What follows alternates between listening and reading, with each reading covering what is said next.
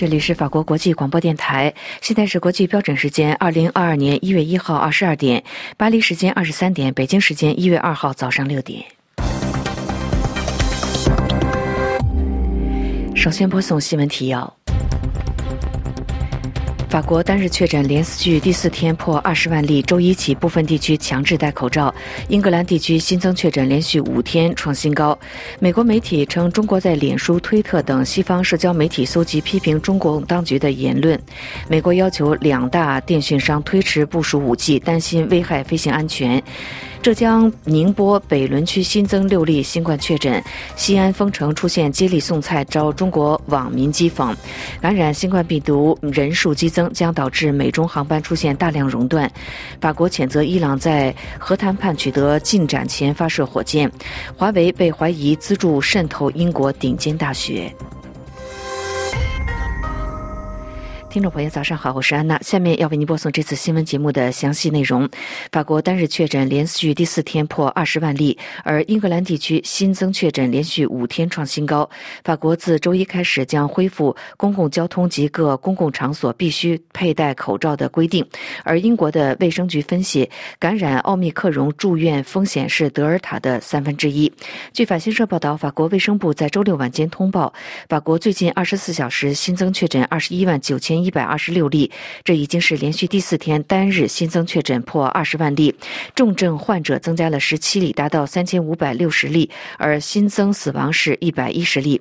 周日六新增确诊人数是历来的第二高，仅次于前一天所创下的二十三万两千二百人确诊的记录。法国总统马克龙在周五曾经表示说，由于最近感染人数暴增，未来几周势必将会十分艰难。根据周六在官网上发布的一项法令，从周一开始，在公共交通以及各公共场所都必须佩戴口罩。这项法令涉及到六岁以上的所有的人。法国总理卡斯泰并且宣称，从周一到一月二十三号为止，餐馆和酒馆将不能够接待没有座位的消费者。到一月二十三号之前，同样的禁令也将适用于室内的运动场所、室外场所以及放映厅。室内最多可容纳两千人。这些场所将禁止食品和饮料的销售以及消费。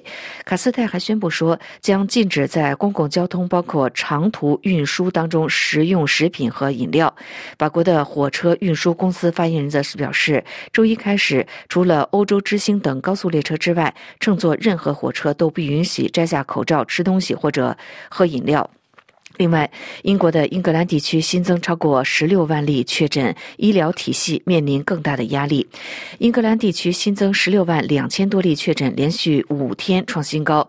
英国的国民保健服务供应商组织行政总裁霍普森就表示，随着英格兰的入院人数不断的上升，未来数日的情况会更加重要。他警告政府要为及时推出新的限制措施做好准备。他还表示说，相比。去年一月份，医护人员正在面临更大的压力，因为目前要应付更多的治疗计划以及加强剂接种工作，医护缺勤也带来重大的影响。英国的卫生大臣贾维德则是表示，由于感染和入院治疗之间会有时间的差异，相信下个月需要入院治疗的人数会大幅度的上升。另一个疫情严峻的欧洲国家意大利新增确诊十四万一千例，略低于前一天所公布的十四万四千多例。累计确诊超过了六百二十六万例。另据英国最近数周对一百多万个病例进行的分析，感染奥密克戎变种病毒的患者住院风险大约是感染德尔塔变种病毒的三分之一。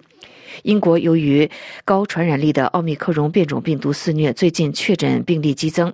但是英国政府却是表示，他们认为奥密克戎应该较德尔塔更加温和。十二月整月下来，需要呼吸机辅助的患者人数也保持稳定，不像前一波疫情高峰的时候患者激增。英国的卫生安全局由英国剑桥大学医学研究委员会统计部门协助研究，公布了这项结果。这项研究还发现。呃，疫苗对抗奥密克戎的效果很好。英国的卫生安全局还表示，分析显示，在接种第二剂和第三剂疫苗以后，无论有无症状，奥密克戎患者住院的风险都会降低。中国的浙江宁波北仑区新增六例新冠病毒确诊，而陕西西安十二月九号到去年底累计一千四百五十一例本土确诊。西安丰城还出现了接力送菜，中国的网民讥讽说，硬是把一个五 G 时代过成了古代。中国浙江宁波北仑区新增六例新冠确诊，北仑区此前通报一例确诊，并且进行了大规模的核酸检测，超过三十八万人采样，在一万两千多份报告当中，有六例呈阳性，全部在封控区内主动筛查发现。据中国媒体报道说，宁波市新冠肺炎疫情防控工作组发出的报告显示，宁波此轮疫情确诊病例的病株是德尔塔。变种病毒。经对比分析，这个病株与镇海和上虞区一同的分支不一致，确诊可能是来自近期越南发现的病例相同的基因。另外，陕西西安市召开了疫情防控新闻发布会。指去年十二月九号到三十一号累计本土确诊病例是一千四百五十一例，而市疾病控制中心透露说，十二月二十一号开始，西安已经进行了多轮筛查，发现更多的隐性的病例。另据报道，西安市政府从二十三号午夜十二时开始启动了封城，已进入第十天。其中物资配送一直都是一个大问题，不少当地人爆料，当地的菜价飙涨，买不到菜，几乎断粮。一些从外地到西安工作的人、租屋者没有管道采购食品，在网上怨声载道。而博主西安直播最新分享一段视频，显示政府是如何给西安各家各户送物资，竟然是防疫人员一代一代接力送菜，引来中国网民抨击：这不是浪费人力吗？有一种东西叫轮子，还有硬是把一个五 G 时代过成了古代时刻。美国媒体报道说，北京当局已经将针对国内人民的网络监控手段转向了国外，在脸书、推特等西方社交媒体搜集批评中共当局的言论，为中国政府安全部门和军警机构提供异议人士的个人信息。详细情况，请听安德烈的介绍。华盛顿邮报报道说，中国当局已经把用于大规模监控国内网友和媒体的政治敏感信息的舆情分析软件开始用于推特、脸书、YouTube。等在中国遭禁止的社交媒体平台，一方面旨在搜集批评中国的中外人士的信息，同时也用于收集外国目标的情资。报道指出，包括中国官媒、宣传机关、警察、军方和网络监管机构，都在采购更新或更精密的系统，以搜集相关的数据。报道说，中国一家国营媒体花费三十二万美元打造一款软件，专门搜集外国记者与学者在推特、脸书等社交网络上的言论。他们开设的这个名为“外籍人员分析平台”项目，旨在从推特、脸书、YouTube 等社交平台挖掘信息，获取西方知名媒体记者以及政界、商界和媒体界关键人员数据。中国警方还花费二十一万六千美元采购情报城市，用以分析西方提到香港、台湾以及新疆的内容。一位匿名的北京情报搜集师表示：“我们现在能够更清楚地了解反中国人士的地下网络。他所在的单位负责向中共中央宣传部汇报监视信息。他说，他们曾经被命令制作一份数据报告，查清针对北京高层领导的相关负面内容是如何在推特上传播的。”华盛顿邮报根据四名在北京工作、直接参与政府舆情分析的消息人士指出，中国采购的软件系统可以自动搜集脸书、推特即时数据，储存在中国国内伺服器，以供分析。另据《纽约时报》报道，中国当局正在使用复杂的数据调查软件，在海外社交媒体平台搜集批评北京当局的言论，对象是中国留学生和外籍人士，并且适度让他们晋升。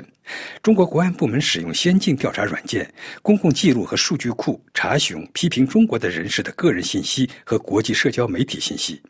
警方追查的持不同证件者包括在中国国内的翻墙上网人士、居住在海外的中国人，甚至外国公民。《纽约时报》举例说，一名在澳大利亚读书的中国留学生，因为在推特上创建了一个嘲讽习近平的账号，招致中国警方登门威胁其在国内的父亲，并通过视频对话强迫他删掉账号。在2020年5月的一次视频对话中，国外人员当着他的父亲面威胁说：“回国之后马上来找我们。”由于担忧危害航空安全，美国政府要求美国的两大电信营运商推迟原定二零二二年一月五号推出的五 G 无线服务。据法新社报道，美国交通部长布迪吉格和美国联邦航空管理局的局长迪克森要求美国两大电信营运商电话电报公司和威瑞森推迟原定在二零二二年一月五号推出的五 G 无线服务，原因是担忧五 G 危害航空安全。欧洲的飞机。制造商空中客车公司和美国的波音公司最近对五 G 可能对飞机无线电高度计产生干扰表示了担忧。美国的航空业和美国联邦航空管理局也对五 G 可能干扰敏感飞机电子设备提出了忧虑，比如无线电高度表，这可能会干扰到航班。美国的交通部长和美国联邦航空管理局局长共同致电两家公司，要求他们将。将五 G 服务推迟不超过两周的时间。由于感染新冠病毒人数激增，将导致美中直飞航班在一月份出现大量的熔断。目前，直飞美中航线的航空公司无一幸免。详细情况，请听王山发自旧金山的报道。因为感染新冠病毒人数急剧增加，将导致美中直飞航班一月份出现大量熔断。目前，直飞美中航线的航空公司无一幸免。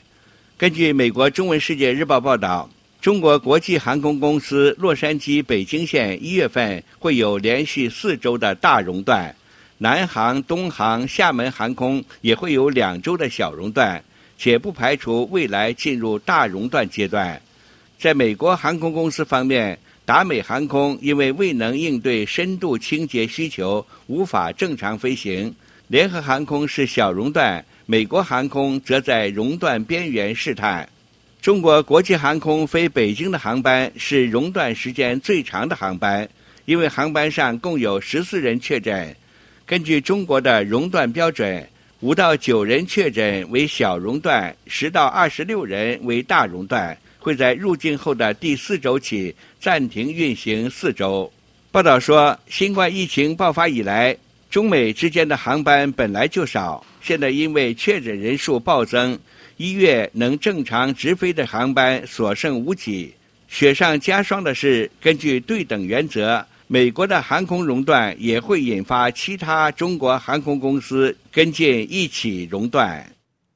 针对法国周五谴责德黑兰在伊朗核计划谈判取得进展的前一天发射火箭，伊朗声称伊朗拥有不可剥夺的权利继续核研究。不过，伊朗此次发射行动失败。伊朗的国防部发言人侯赛尼在周五表示，由于火箭没有达到所需要的速度，其太空发射任务没有能够把三个装置送入轨道。德黑兰在周四宣布发射一个载有这些装置的卫星运载火箭上太空。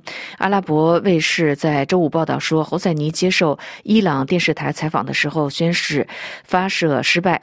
美国和伊朗在奥地利展开间接的会谈，尝试挽救伊核协议之际，伊朗发射火箭的行为遭到美国、德国和法国等国的批评。法国和德国称伊朗此举违反了联合国的规定，而伊朗的外交部则回应说，包括太空领域在内的科学和研究进展是伊朗不可剥夺的。权利，这项干预声明不会动摇伊朗在这个领域取得进展的决心。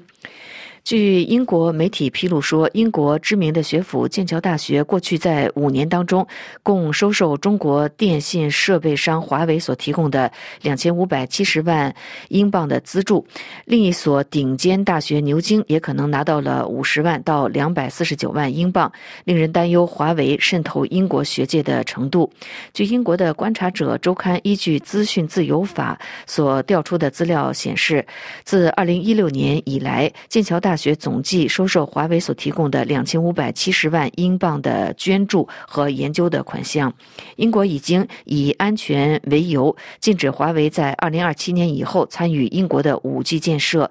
而英国的下院国防专责委员会在二零二二年的一份报告当中，依据所有的模式和收到的补助，指华为与中国政府和中共有密切的关联。这份报告指。剑桥大学与华为的关系过去两年受到越来越多的关注，各位正在收听的是法国国际广播电台新闻节目。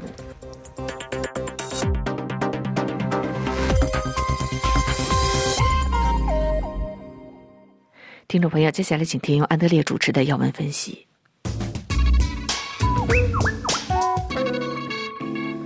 各位听众，法国周六成为欧盟轮值主席国，为期半年。马克龙主政的法国雄心勃勃，要建设一个强大的和主权的欧盟。不过，这一计划可能会被正在法国泛滥的奥米克戎新冠变体以及四月份的总统大选打乱。法国接替斯洛文尼亚成为欧盟轮值主席国，持续至七月一日。随后，捷克继任。为了象征这一重大事件，埃菲尔铁塔和总统府爱丽舍宫同时发出蓝光，这是欧洲的颜色。巴黎凯旋门升起一面巨大的欧盟旗帜，这本来再自然不过。欧盟轮值主席应以全欧盟的利益为重。然而，在这个法国大选之年，一切都可能成为反对派攻击的口实。极右翼国民阵线总统候选人玛丽娜·勒庞和另一位极右翼黑马总统候选人泽莫尔立即对此表示愤怒。法国的红白蓝三色旗被欧盟旗帜取代，这竟然发生在为祖国牺牲的无名战士墓前。法国欧洲事务部长伯纳赶紧出面解释，法国国旗当然会重新在凯旋门飘扬。他谴责前面的说法是毫无意义的争议。欧盟轮值主席国的主席领导欧盟理事会，面对欧盟委员会和欧洲议会，欧盟理事会代表着二十七个成员国的利益。主席国每半年轮值一次，负责确定议事日程，主导对外谈判。担任轮值主席，使得法国将在未来六个月拥有重大的影响力，可在二十七国间寻求妥协，推动一些重大议题。轮值主席的权力范围相当明确，行使时既要手段灵活，又要持重。法国总统马克龙把目标定得很高，在新年致辞时，他说：“二零二二年应该是欧洲转折之年。”他在十二月九日已有相关表示，要建设一个在全球范围内更强大的、拥有完全主权的、自由选择的、做自己命运主人的欧盟。从二零一七年当选总统以来，马克龙一直不断的明确的表露自己对欧洲建设的雄心，有时甚至让一些伙伴国很不自在，尤其是欧盟东部国家。作为欧盟轮值主席国主席，马克龙本人并不亲自主持欧盟理事会的峰会，这一角色由欧盟理事会常任主席比利时人米歇尔担当。马克龙可在各国领袖商讨时或在危机发生的情况下起到关键作用。但是，欧盟目前正处在十字路口，从俄罗斯士兵压境、乌克兰引发的欧洲安全，到新冠疫情让经济地平线变得晦暗，有一系列亟待解决的敏感重大的问题。当然，马克龙可以指望德国社民党人在本年度担任七国集团主席的新任总理肖尔茨的合作。肖尔茨如同马克龙，主张一个更强大的主权在我的欧洲。欧盟委员会主席冯德莱恩周六发推欢迎法国继任。我们一道努力建设一个数字化、环保及社会化的欧洲，且在全球发出我们的更强音。作为轮值主席国，法国确定了三大优先目标：建立欧洲最低工资制、规范网络巨头、设立碳税。对欧盟进口的产品将根据其对环境造成的影响轻重课税。马克龙同时希望对深根区进行改革，面对移民危机，以更好地保护欧盟边境。据分析，移民这一主题将成为法国总统大选激变的主题之一。马克龙还打算提出预算修改方案，即修改马斯垂克特条约有关欧盟国家预算赤字的标准，从而能够向欧盟投资和经济增长注入更多的资金。尽管欧盟一些成员国恋恋不舍北约，对欧盟防御保持保留。马克龙希望欧盟在独立防御方面取得相当的进展。当值本届轮流主席是法国自1958年以来担任的第十三次。然而，五月的法国总统选举和六月举行的立法大选与轮值主席期不期而遇，无疑将大大减少行动空间。奥密克戎变体病毒也将扰乱马克龙的欧洲议程，至少在元月份，许多会议将被迫延迟推后。法国反对派则指责马克龙把法国担任欧盟轮值主席一事工具化。马克龙迄今为止没有发表任何声明，但几乎无人怀疑他将再度出马竞选总统。法国里尔天主教大学政治学教授蒂埃里·肖邦分析：如果马克龙的政治对手选择正面攻击他的欧洲政策，那么身兼欧盟轮值国主席对马克龙而言既是王牌也是风险。有听众，以上您听到的是安德烈主持的要闻分析。感谢 Steven 的技术合作，谢谢您的收听。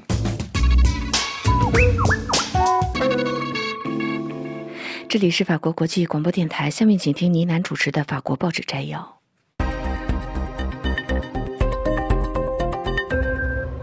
各位好，欢迎收听本次的法国报纸摘要，我是倪楠。今天是二零二二年一月一日，星期六。法国各大报刊线上版辞旧迎新，关注了从一月一日起法国国内国外发生变化的大事小情，疫情走势和经济仍然是重点。《世界报》和《费加罗报》在各自的网站醒目位置刊登了步入二零二二年即将发生的大事件。首先是即日起，法国成为欧盟理事会轮值主席国，为期六个月。欧盟理事会是欧盟四大基础性机构之一，与欧洲议会同为欧盟两大立法机构。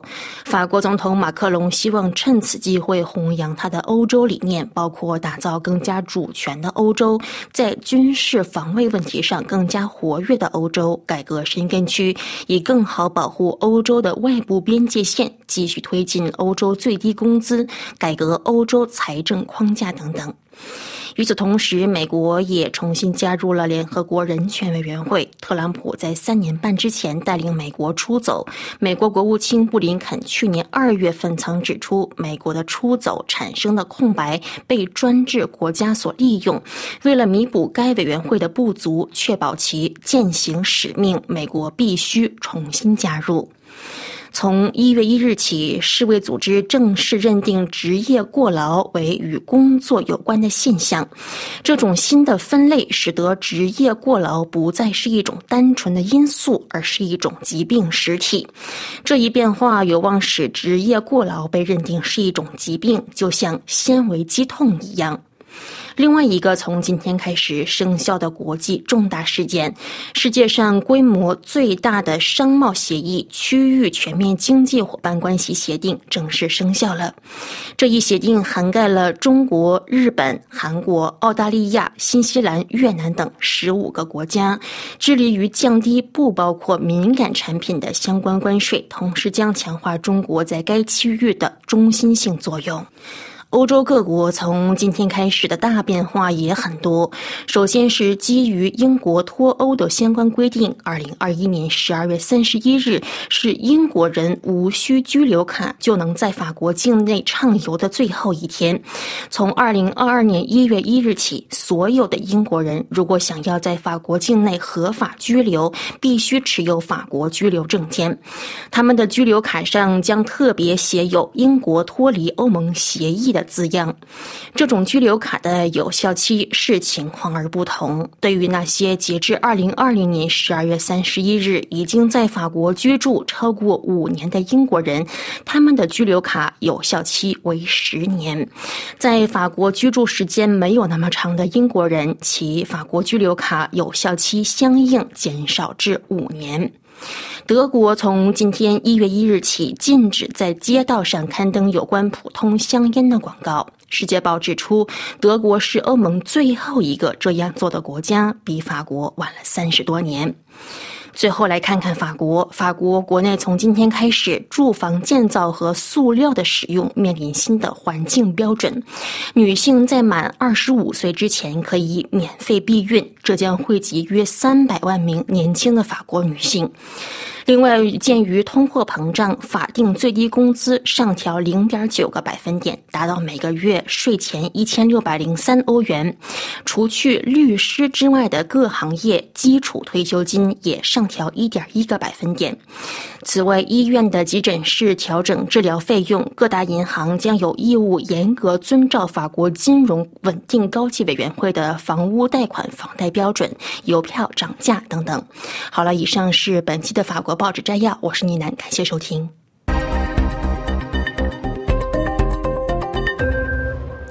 这里是法国国际广播电台，接下来请听印太纵览。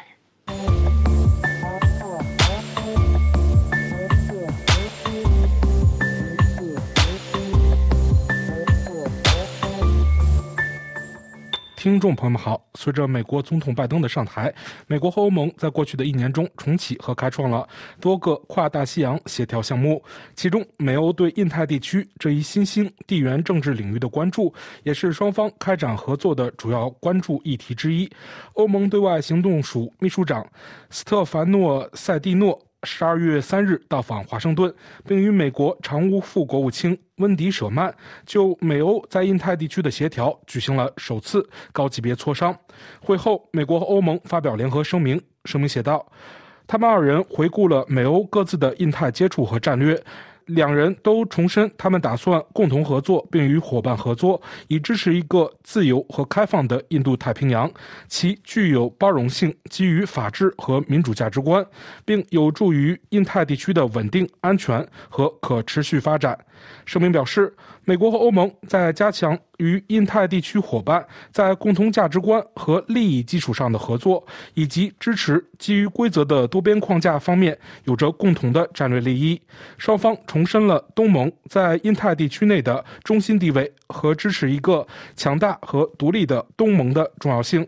美欧联合声明表示，他们重申了协调印太地区接触的共同目标，并确定了可能的优先领域和近期合作主题，如应对气候危机，包括预防和快速应对自然灾害、公共卫生和大流行病的应对及准备，包括支持新冠疫苗获取机制、基础设施、关键和新兴技术、网络安全和打击虚假信息。声明补充说，美国和欧盟在印太地区的安全、稳定和可预测性方面有着共同的利益，包括根据1982年联合国海洋法公约所反映的国际法的航行和飞越自由。他们再次确认双方对台湾海峡的稳定和保持现状的利益，并且双方都注意到在符合各自一个中国政策的情况下，深化与台湾合作的共同兴趣。声明指出，舍曼副国务卿和萨尼诺秘书长认识到印太地区合作伙伴的重大基础设施发展要求。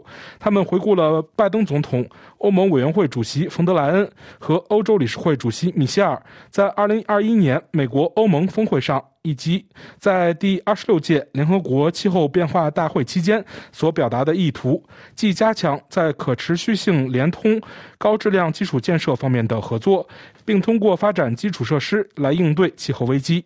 声明表示，他们重申美国和欧盟的目标是促进基础设施的发展，包括数字基础设施。这些基础设施是高标准的、具有透明性的、具有复原力和可持续性，并且能促进绿色转型。作为这一目标的一部分。他们重申，美国和欧盟对在印太地区建立一个吸引私人和公共投资的透明、可持续和公平的监督及政策环境存有共同兴趣。他们表示，打算交流最佳做法，并确保美国、欧盟区域和多边现有基础设施倡议之间的互补领域。包括美国的重建更美好世界倡议和欧盟的全球门户倡议。声明指出，舍曼副国务卿和萨尼诺秘书长同意继续真情进行美欧之间的相关磋商。欧盟对外行动署秘书长萨尼诺在月初对华盛顿的访问，也是为了参加第二次美欧中国问题高级别对话。对萨尼诺在三日当天还与舍曼共同出席了由华盛顿智库布鲁金斯学会举办的题为“美国和欧盟在印太地区合作”的论坛活动。Stefano, my good friend. I have to begin by thanking you and your team for traveling to Washington. 舍曼在论坛开始后率先发言说：“斯特凡诺，感谢你和你的团队来到华盛顿，并举行了令人难以置信的富有成效的几天会议。我们昨天举行了美国欧盟关于中国问题的第二次对话，今天早些时候就更广泛的印度太平洋问题进行了高级别磋商。很难想象有什么问题或世界的某个角落。”是美国和欧盟没有紧密合作的地方。舍曼谈到，正如布林肯国务卿喜欢说的那样，欧盟是美国首选的合作伙伴。本周，随着布林肯国务卿对拉脱维亚和瑞典的访问，我们看到这一点也得到了强调。跨大西洋伙伴关系对于应对二十一世纪的最大挑战至关重要。从结束新冠疫情大流行，到应对气候危机，再到面对日益严重的威胁加强和维护基于规则的国际秩序，加强美欧合作尤为重要。舍曼说。我还想感谢布鲁金斯学会主办今天的活动，特别是汤姆同意担任主持人，以及你们出色的沟通和活动团队将这个项目放在一起。我真的期待着一场热烈的对话。我想在一开始时就快速提出三点。舍曼说：“首先，关于中华人民共和国，美国一直很清楚，我们将在我们应该竞争的地方与中华人民共和国竞争。”在符合我们的利益和实际上符合世界利益的地方，与中华人民共和国合作，并在我们必须这样做的地方挑战中华人民共和国。例如，当北京采取破坏基于规则的国际秩序、侵犯人权或威胁美国或我们盟友和伙伴的利益的行动时，舍曼说。我们认为我们的方法和欧盟对中华人民共和国的方法是互补的，而且越来越一致。这反映在我们昨天晚上发表的强有力的、详细的联合声明中。我们与我们的跨大西洋盟友一样，对中华人民共和国的行动感到担忧，包括越来越多的侵略性和不公平的贸易和经济做法，镇压香港的民主，在新疆侵犯人权，以及霸凌立陶宛和台湾，以回应他们决定深化互利的经济和文化关系。美国继续重申我们对立陶宛的支持，我们也感谢欧盟在支持立陶宛方面所发出的明确而一致的信息。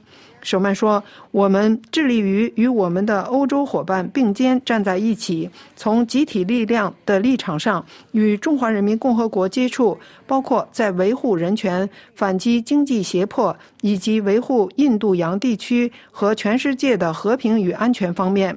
第二，就印太地区，美国和欧盟共同致力于建立一个自由、开放、和平和包容的印太地区。”正如拜登总统所言，我们支持我们的欧洲伙伴增加在印太地区的参与。我们欢迎欧盟在今年秋天早些时候发布的印太合作战略。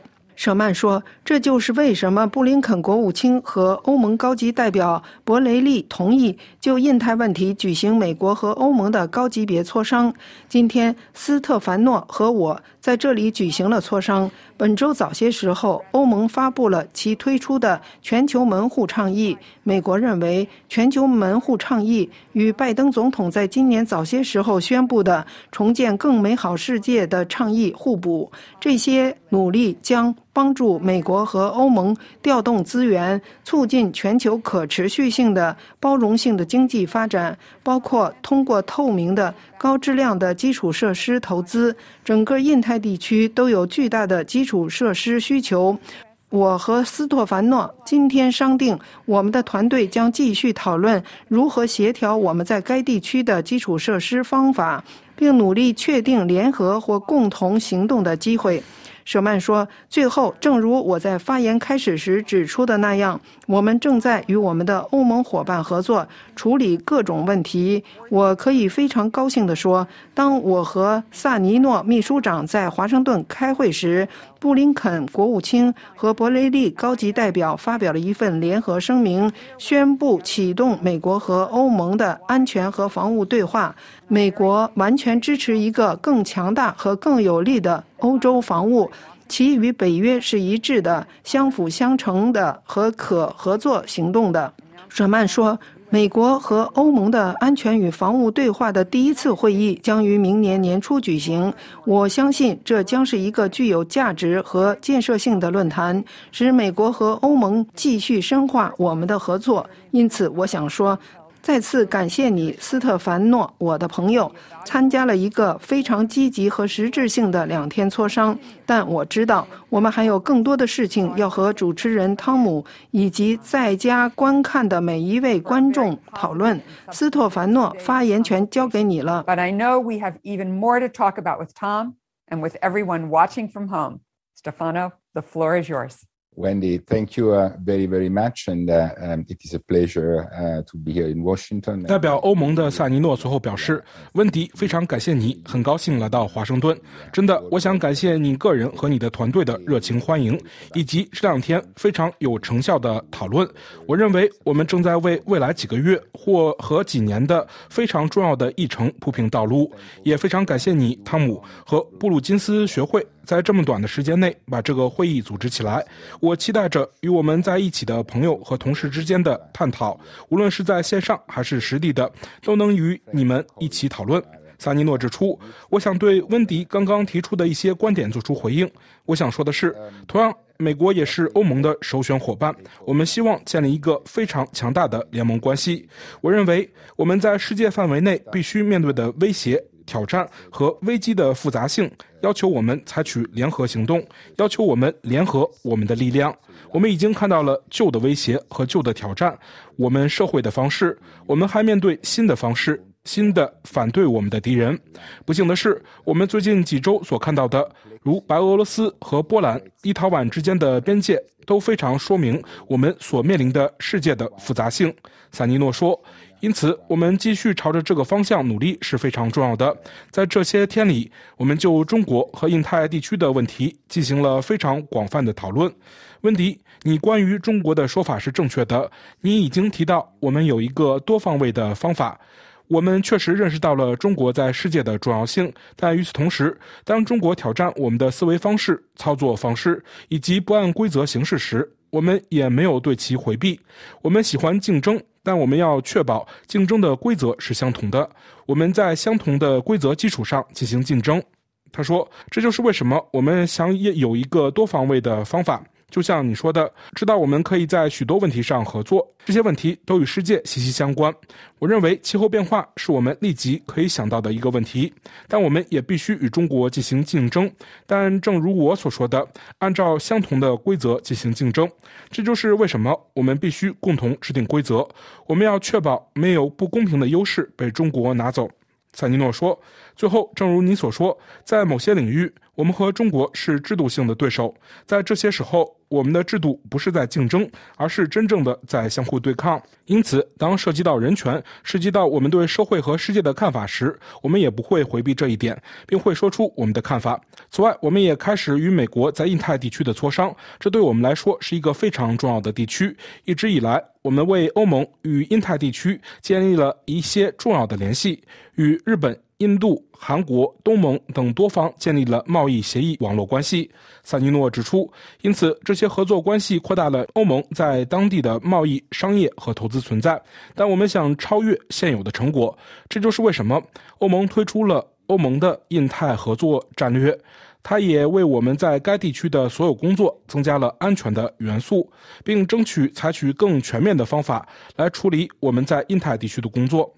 今天上午，我真的想回应温迪所说的话，因为我们已经找到了很多美国和欧盟相互合作的共同基础，很多我们可以和想要合作的领域，我们可以在印太地区和与该地区一起做一些非常巨大的进步。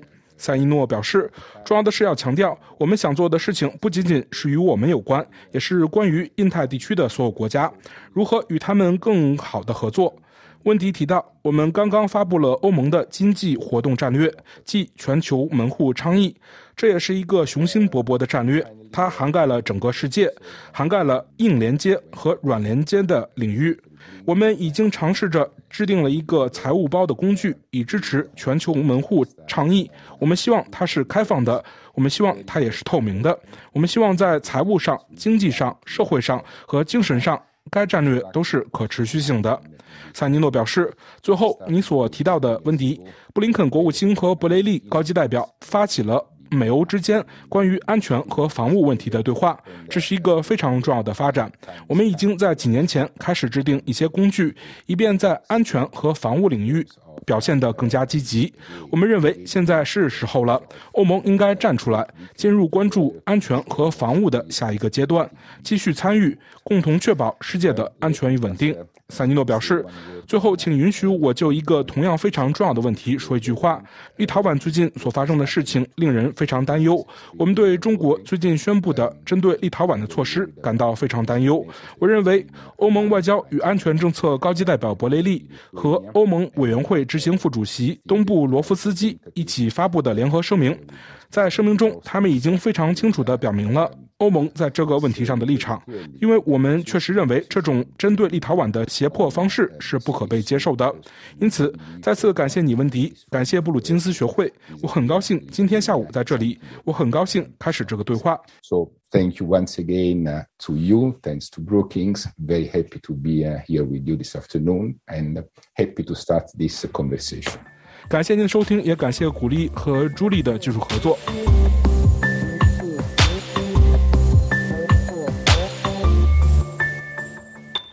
各位收听的是法国国际广播电台，接下来请您继续收听专题节目。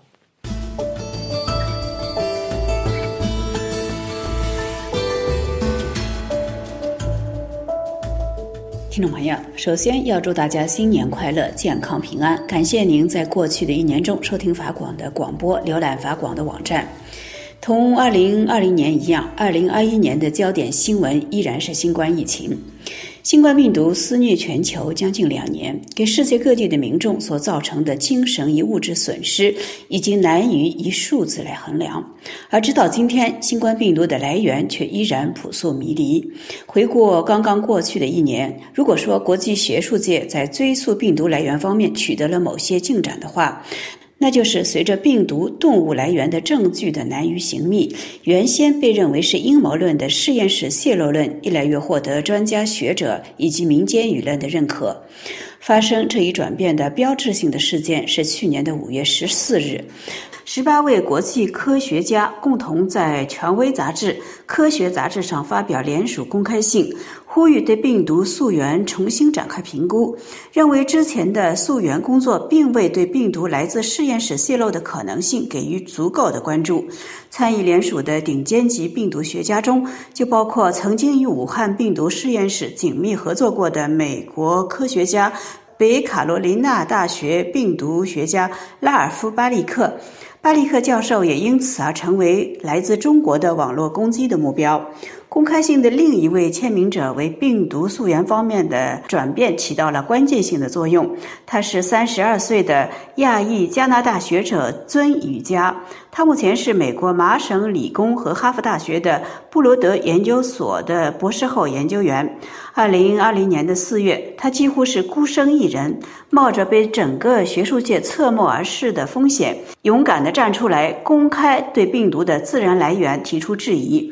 呼吁对病毒的实验室来源的可能性展开全面深入的调查。一年来，他不断的搜集所有与病毒来源有关的信息，并且通过推特等社交媒体向公众广泛传播。他的不懈努力使他的观点越来越获得专家学者们的认可。他终于获得了其他十七名顶尖级学者们的支持，在科学杂志上与他共同发表呼吁。去年十一月份，曾宇佳。和英国科学作家马特·雷德利共同发表了新冠病毒溯源专著，标题是《病毒寻找 COVID-19 的起源》。书中记录了疫情爆发之后各界对新冠病毒来源的调查工作。该书并未对病毒来源作出定论，而是罗列了所有有关病毒自然来源与实验室泄露的信息，让读者们自作判断。曾宇佳就他的新书接受了法广的采访。他在访谈中强调，对他来说，病毒的溯源问题是一个纯科学的问题。他不明白，一个从纯科学角度去寻找病毒源头的科学家为何会受到死亡威胁。他说：“实验室泄漏事故在全世界普遍发生，为什么新冠病毒就不可能来自实验室？”至于为何一定要坚持追溯病毒来源，对他来说，答案是显而易见的。因为只有寻找到病毒的根源，才能够避免类似的大传染病再度爆发。倘若病毒确实来自实验室，那就更应该加强全世界各地的实验室的安全管理，严格制定对一些带有一定风险的研究的安全规则。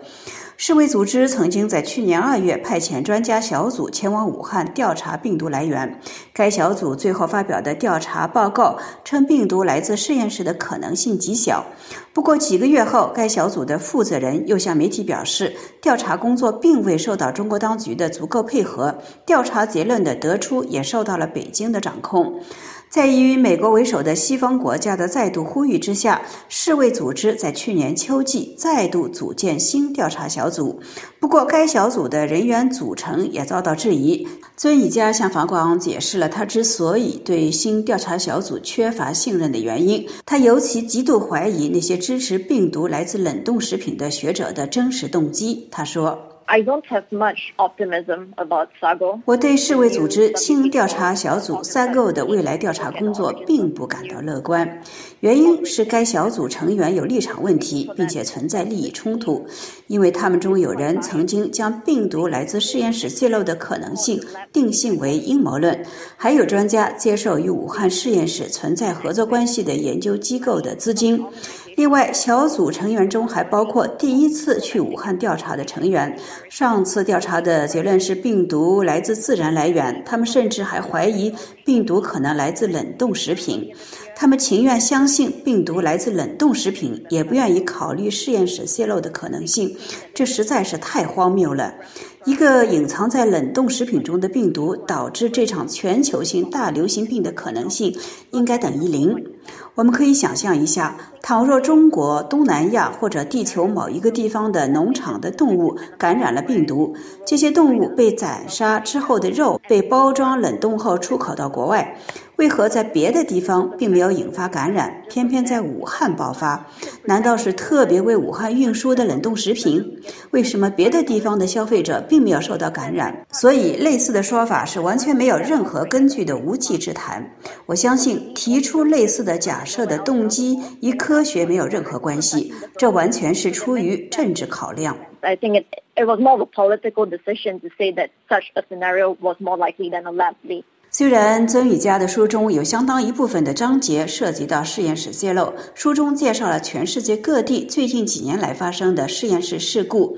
上个月在台湾 P 三实验室发生的事故也再度坐实了实验室泄漏确实是一个真实的存在。不过，该书从头至尾并未对两年前武汉可能发生过实验室泄漏提供确凿的证据。有意思的是，上个月武汉召开了一个有关如何防止实验室事故的国际学术讨论会。这对许多怀疑新冠病毒来自武汉实验室的专家们来说，此举无疑是此地无银三百两。必须指出的是。武汉实验室冠状病毒研究专家石正丽虽然在疫情爆发的第一时间也曾经怀疑病毒可能来自实验室，但是随后他就一再对此予以否认，否认实验室存在工作人员受到感染，并且对外做出了一系列前后自相矛盾的声明。无论是在对2012年云南墨江通关镇蝙蝠洞矿工感染事件，还是对新冠病毒最接近的病毒 HG 十三。的基因编序上都漏洞百出，诸如此类的现象，使石正丽的同行们以及国际舆论越来越疑虑纵众生。究竟是什么原因，迫使一位在国际学术界享有声誉的顶尖级的科学家，不得不在众目睽睽之下公然撒谎？莫非是由于难于承受数百万生命的死亡之重？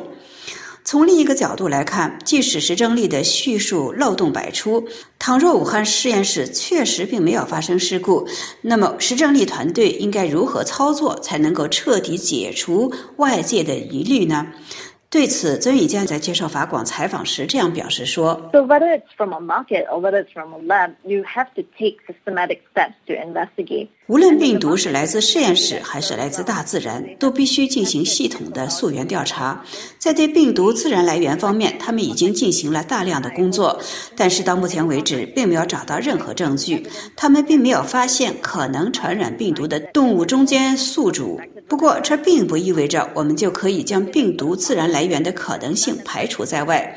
同样，如果调查病毒是否来自实验室，那就应该核实实验室的病毒样本记录，审查实验室的安全规章的执行。因为，如果你仅仅去问，实验室是否发生事故，他们当然会说没有，因为没有任何人愿意为疫情的爆发承担责任。所以，武汉实验室倘若要获得外界的信任，首先必须公开自己的数据库，让外界了解实验室正在进行的研究工作，以及实验室内部储藏的病毒的种类以及数量。而这一切，武汉实验室都没有做到。疫情爆发已经两年多了，我们能够明确地感受到他们正在掩盖着什么，因此实验室泄露论的追随者们也就越来越多。We see that they're hiding something, and looking increasingly increasingly suspicious that this pandemic might have started in their lab. 确实，越来越多的学者怀疑武汉实验室正在极力掩盖真相。最近，美国公益组织“美国有知情权组织”通过司法手段获得了与武汉病毒实验室有合作关系的美国病毒研究机构的专家的电子邮件。并且将这些邮件内容公诸于众。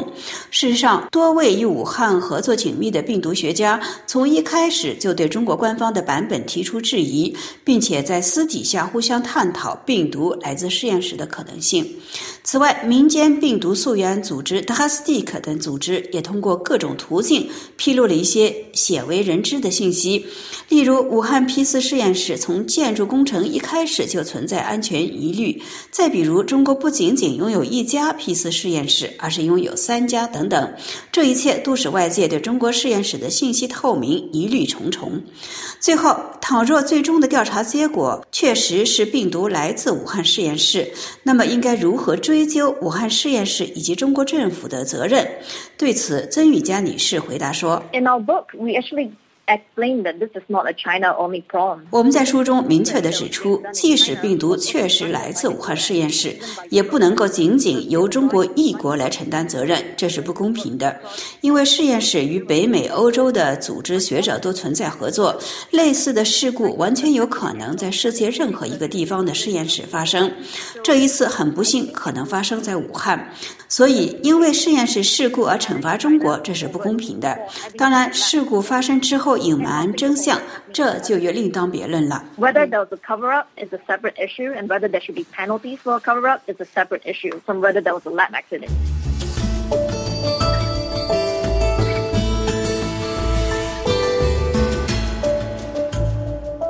非常感谢加拿大华裔学者《病毒寻找 COVID 十九的起源》的作者之一郑宇佳女士介绍法广的专访。本次节目是由杨梅采播，要感谢苏黑亚的技术合作，更感谢各位的收听。我们下次节目再会。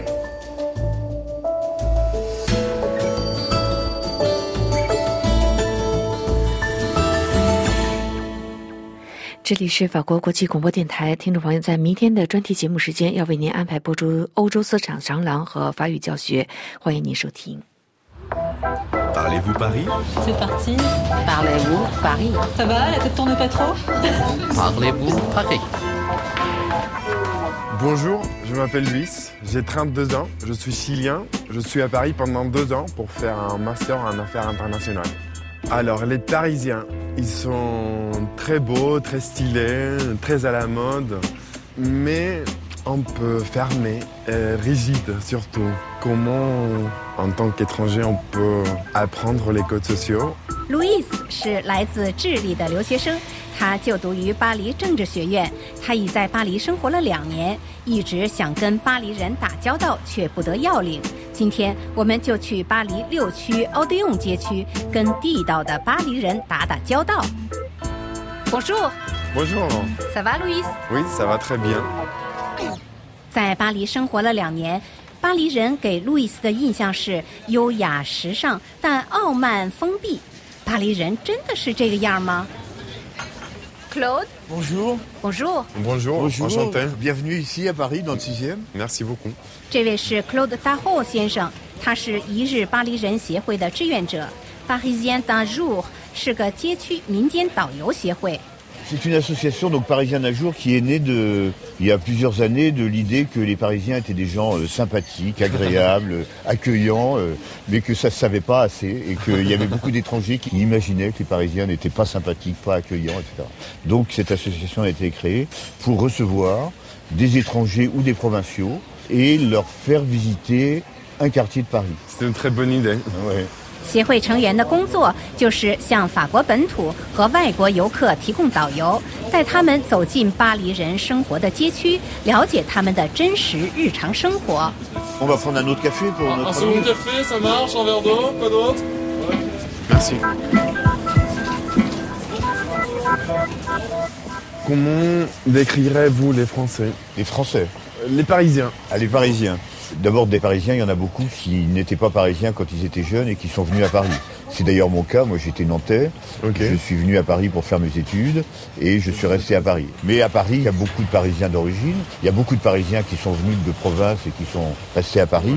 Et puis, il y a de plus en plus d'étrangers. Claude 说：“其实很多巴黎人并不是出生在巴黎的本地人，他们或来自外省，或来自外国。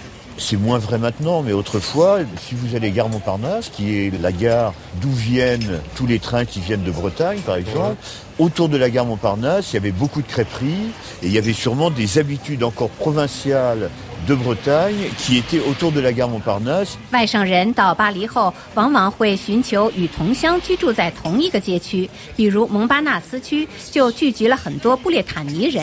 外省人到巴黎后，往往会寻求与同乡居住在同一个街区，比如蒙巴纳斯区就聚集了很多布列塔尼人。 si vous voulez, les quartiers qui étaient euh, typiques euh, de certains euh, métiers ou de certaines régions, etc., ont été vidés de leurs habitants traditionnels.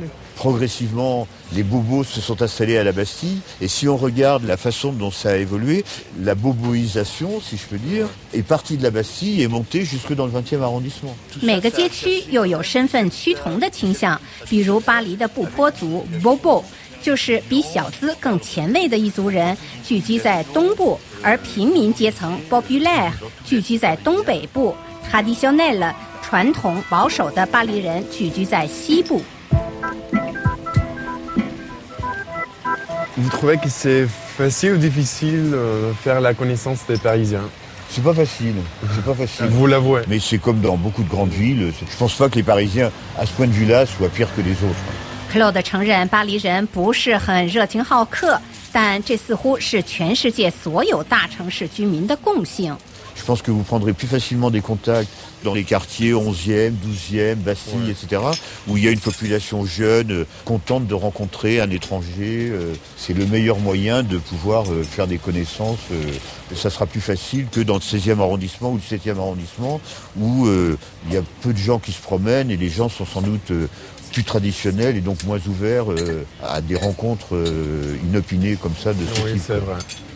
他认为路易斯肯定能在巴黎东部交到朋友，那里聚居着很多时尚前卫的年轻人。 Et puis, je crois que se promener, euh, rentrer dans les quartiers, et c'est ce que nous essayons de faire avec Parisien d'un jour, c'est de montrer que Paris, euh, c'est pas seulement des grandes avenues et des grands boulevards euh, et des lieux très connus, c'est des petites rues, des artisans, des petits commerçants euh, qui sont tout à fait prêts à, à parler si on s'intéresse à ce qu'ils font. 您必须避开着名的景点或大道，走进街巷，才能接触到巴黎人。再有，您得主动向他们示好，se montrer sympa。 Bon, j'habite aussi dans ce quartier-là et euh, ce serait sympa si vous pouviez me le faire visiter parce que je ne le connais pas trop bien. Ah ben volontiers, euh, on y va On y va. D'accord. 巴黎六区游客和学生都非常多。 Bon, je vais aller régler les cafés. 让我们走进六区的小街小巷 （Petite rue），接触一下街区的商家 （Commerce de quartier）。 这里是法国国际广播电台，下面重播新闻提要。法国单日确诊连续第四天破二十万例，周一起部分地区强制佩戴口罩。英格兰地区新增确诊连续五天创新高。美国媒体称，中国在脸书、推特等西方社交媒体搜集批评中共当局的言论。美国要求两大电讯商推迟部署武器，担心危害飞行安全。浙江宁波北仑区新增六例新冠确诊，西安丰城出现接力送菜遭中国网民讥讽，感染新冠病毒人数激增将导致美中航班出现大量熔断。法国谴责伊朗在核谈判取得进展前发射火箭，华为被怀疑资助渗透英国顶尖大学。